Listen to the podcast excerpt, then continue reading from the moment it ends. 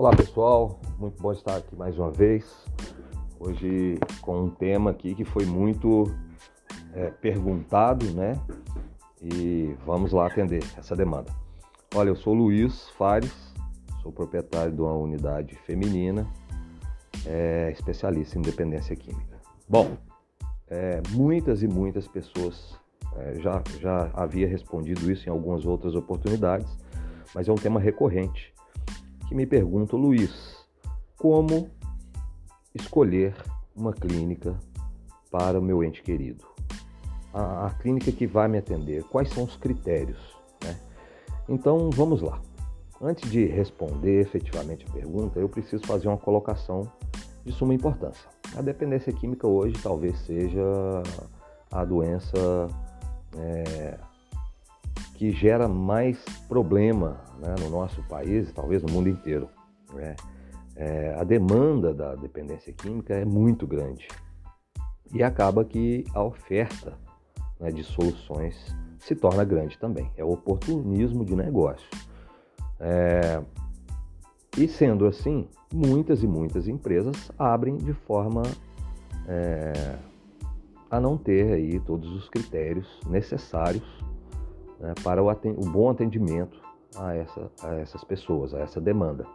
E geralmente essa demanda também é uma demanda aflita, é uma demanda de, de curto prazo, é uma demanda de pessoas que estão às vezes é, já desesperadas, que não têm é, é, não tem mais o que fazer e, e, estão confusas e adoecidas, né? É, então, o oportunismo em cima disso ele se torna maior ainda. Então, a gente precisa sim ter muito critério, mesmo nessa hora de dificuldade, de talvez até desespero, é, ficar atento a essas escolhas. Então, a primeira, a primeira questão é a questão documental. É, uma empresa para funcionar, ela precisa estar apta a funcionar. No caso da dependência química, no caso das clínicas e comunidades terapêuticas, respeitando os critérios né, legais. Então, quando a família chega numa clínica, a primeira coisa que deve ser feita, né, depois das, das, primeiras conversas e apresentações, é a solicitação da documentação. É, quais são as documentações? É, o cadastro, né, o CNPJ, ou seja, a, a junto com o contrato social, é, é, o documento que comprova que essa, essa empresa foi constituída e é legal, alvará de funcionamento que é, que é concedido pela, pelo município onde está localizada. Esses dois documentos, eles são importantes? São, mas são documentos essenciais e que vão... É, é, essenciais sim, claro, mas são documentos que vão te deixar tranquilo por si? Não. Esses documentos são fáceis e simples é, de se adquirir. Qualquer pessoa consegue abrir um CNPJ.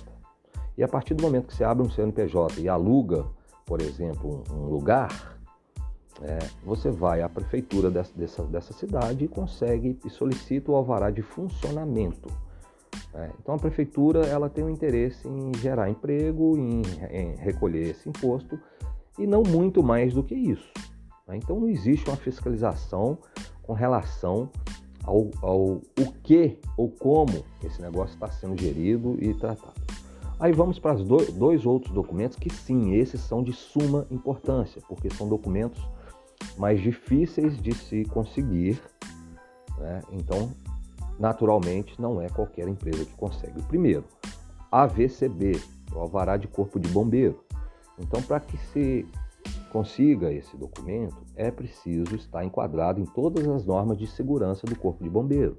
Vai ser feita uma vistoria por um representante do Corpo de Bombeiro, que vai ver se está tudo adequado, corrimão, alturas, extintores, todas essas questões de segurança e, estando tudo certo, esse documento é emitido. Então, é um documento importante. O segundo documento dessa leva, e talvez o mais importante de todos, alvará de vigilância sanitária. A vigilância sanitária é o único órgão que fiscaliza temporária, é, de tempos em tempos essas instituições. Mas antes é, de fiscalizarem de forma a, a, a checar se está tudo correto, eles precisam emitir um alvará, né, que é o alvará de vigilância sanitária. É, por que, que esse é o talvez, talvez não é o documento mais importante? Porque é a vigilância sanitária que vai olhar se a sua cozinha está adequada, se o armazenamento dos alimentos e validades é bem feito, se você tem toda essa condição né, de, de, de manuseio de, de alimentos. É, na parte é, específica, na parte médica, na parte de enfermagem, se tem na parte farmacêutica, se os remédios são bem armazenados, se são seguros, né, se tem lixos para cada tipo de material, pérfuro cortante, por exemplo, se a estrutura da clínica oferece algum tipo de risco, se tem responsável técnico, se então são todas essas questões que realmente são questões que a lei exige, né, lá no, na, na, RDC que rege essas, essas clínicas ou comunidades. Né. Quem, quando a empresa tem esse documento, quer dizer que ela passou por todo esse crivo de fiscalização e adequação para poder ter documento. O ideal é, é, é que a empresa é, se constitua, vá atrás da, da, da, dos órgãos competentes, consegue os documentos e depois passa a atuar junto com os dependentes. Né?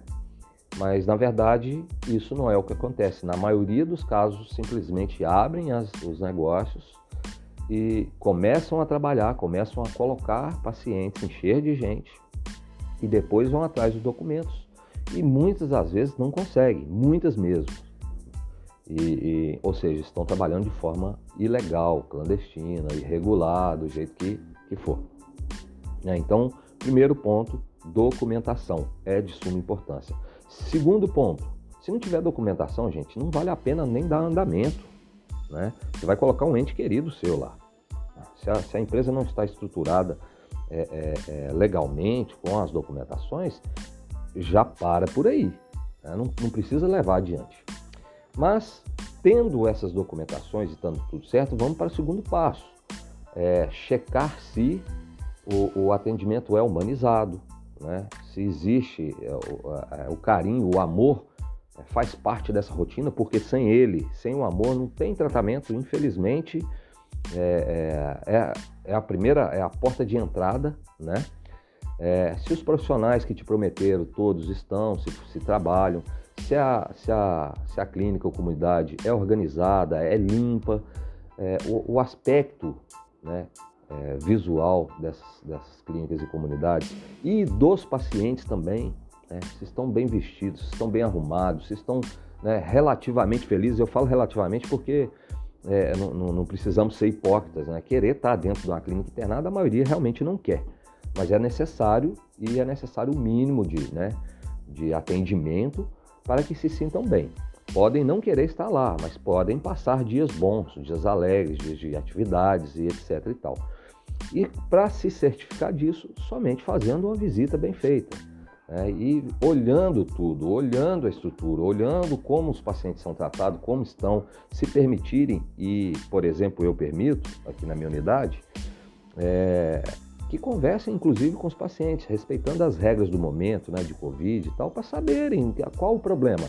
Se está tudo certo, se a coisa toda funciona, a gente não tem que esconder nada, não tem que privar né, uma família que está querendo é, é, internar um ente querido, de adentrar e conhecer cada canto da sua estrutura e conversar com quem bem ele quiser. Né? Então é isso. Né? Quando esse processo é bem feito e quando a família busca essas informações, a gente aumenta exponencialmente a chance de um tratamento ser realmente efetivo. Eu espero ter ajudado e até o próximo podcast.